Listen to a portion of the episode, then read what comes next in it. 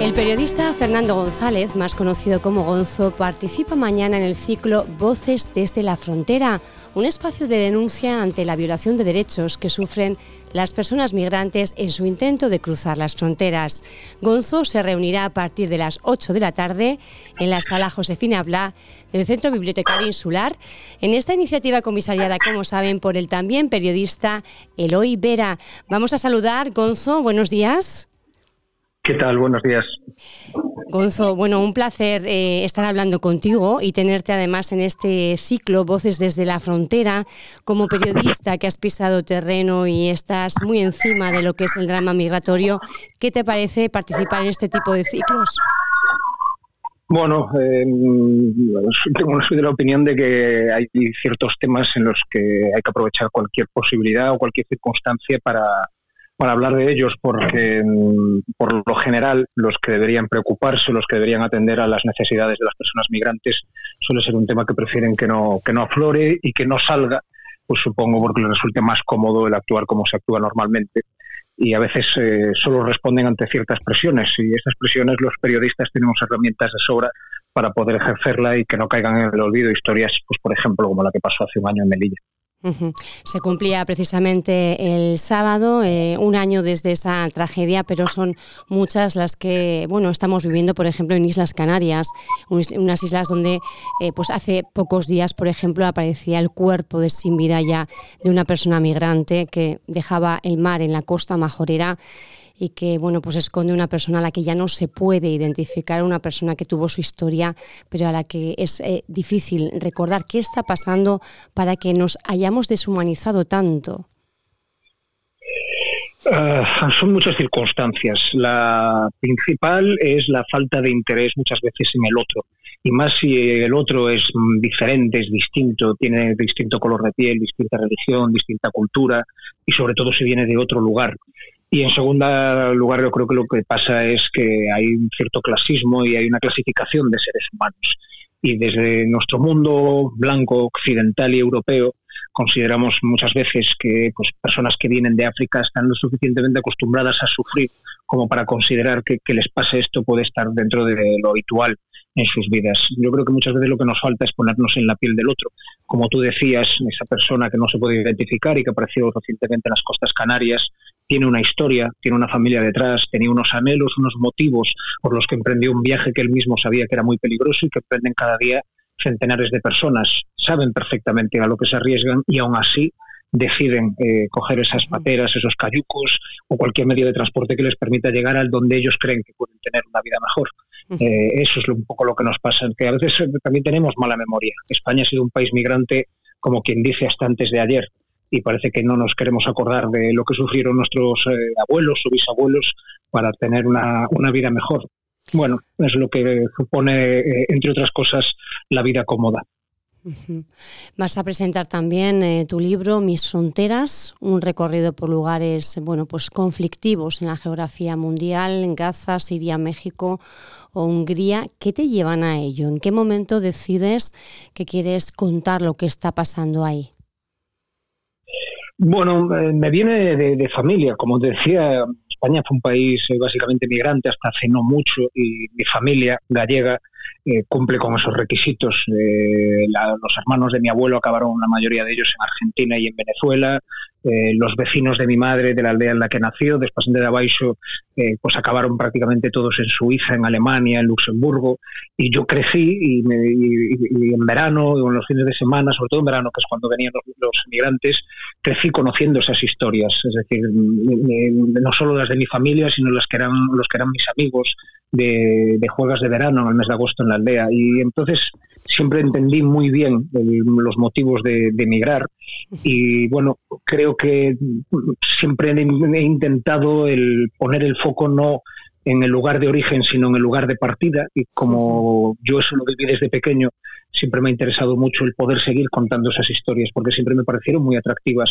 Y, para contar. Eh, no deja de ser gente que es sobre todo valiente y gente ambiciosa aquel que decide dejar el lugar donde está su familia, donde está la gente que quiere, donde están los recuerdos que comportan, que conforman su memoria, eh, y, aventurarse simplemente para tener una vida mejor, para empezar son personas valientes y a mí siempre me ha llamado la, atención el poder contar esas historias, mucho más cuando estos migrantes han querido convertirlos en amenaza, en incómodos, en mm. invasores, y, y, eso no responde para nada a la realidad. Cuando alguien escribe un libro, eh, en tu caso Mis Fronteras, eh, siempre hay un objetivo detrás, ¿no? Un mensaje que a uno le gustaría que, el lector pudiera, bueno, pues eh, exprimir, ¿no? O por lo menos reflexionar sobre este mensaje. En tu caso, ¿cuál, ¿qué es lo que quisiste transmitir? ¿Con qué valores o qué reflexiones te gustaría que el lector o la lectora se quedara? No mucho más allá de intentar trasladar a la gente que lea el libro a esos lugares. Eh, es un libro que está contado desde, una, desde un prisma muy de primera persona, no aporto grandes datos, no intento teorizar.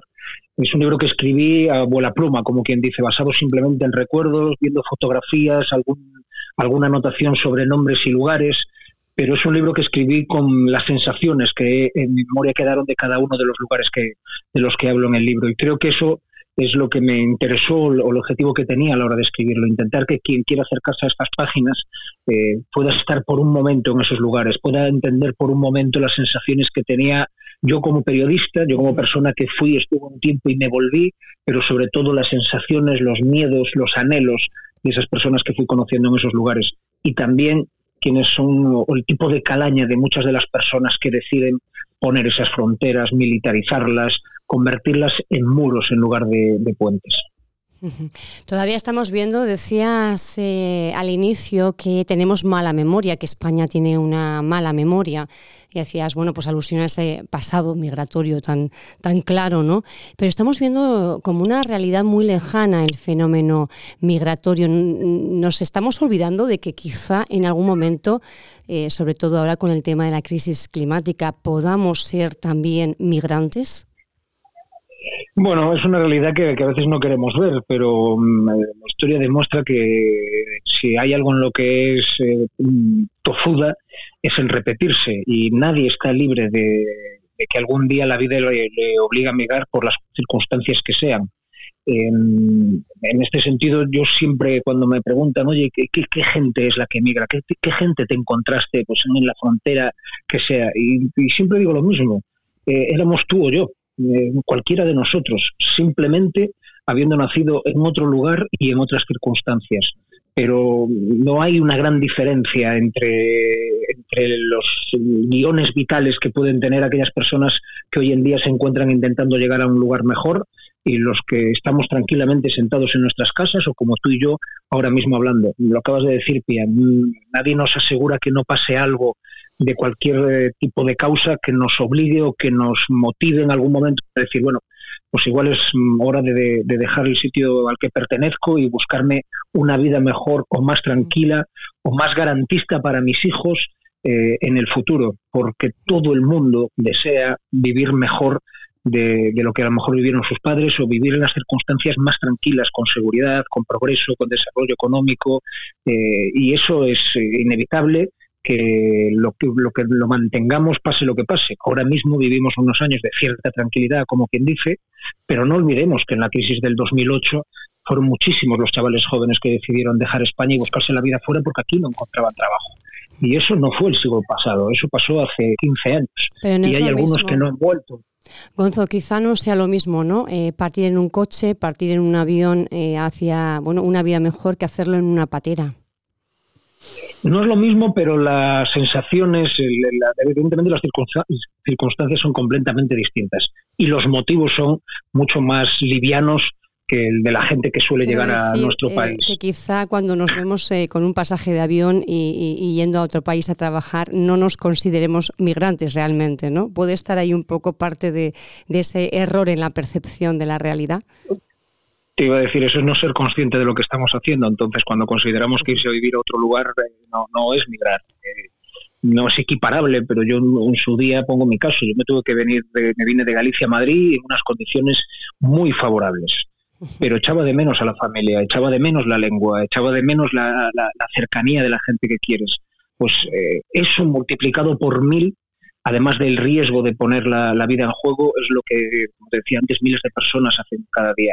Pero siempre desde la comunidad intentamos mantener cierta distancia en parte también para que nuestra conciencia no sufra mucho cuando miramos para otro lado viendo estas cosas que, se hacen.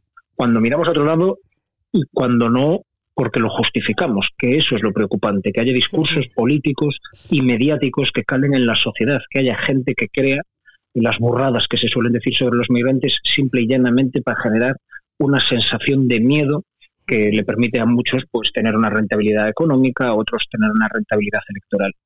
Para percibir la realidad como la estamos percibiendo, eh, ¿en qué errores estamos eh, incurriendo los periodistas o cómo podríamos mejorar la comunicación para trasladar realmente los motivos por los que alguien migra y que en el relato de la migración tenga eh, un peso importante? ¿Cómo podemos mejorar? Bueno, yo creo que lo primero sería pues, realmente interesándonos por lo que queremos contar. Eh, interesándonos por las personas que son protagonistas de esas historias.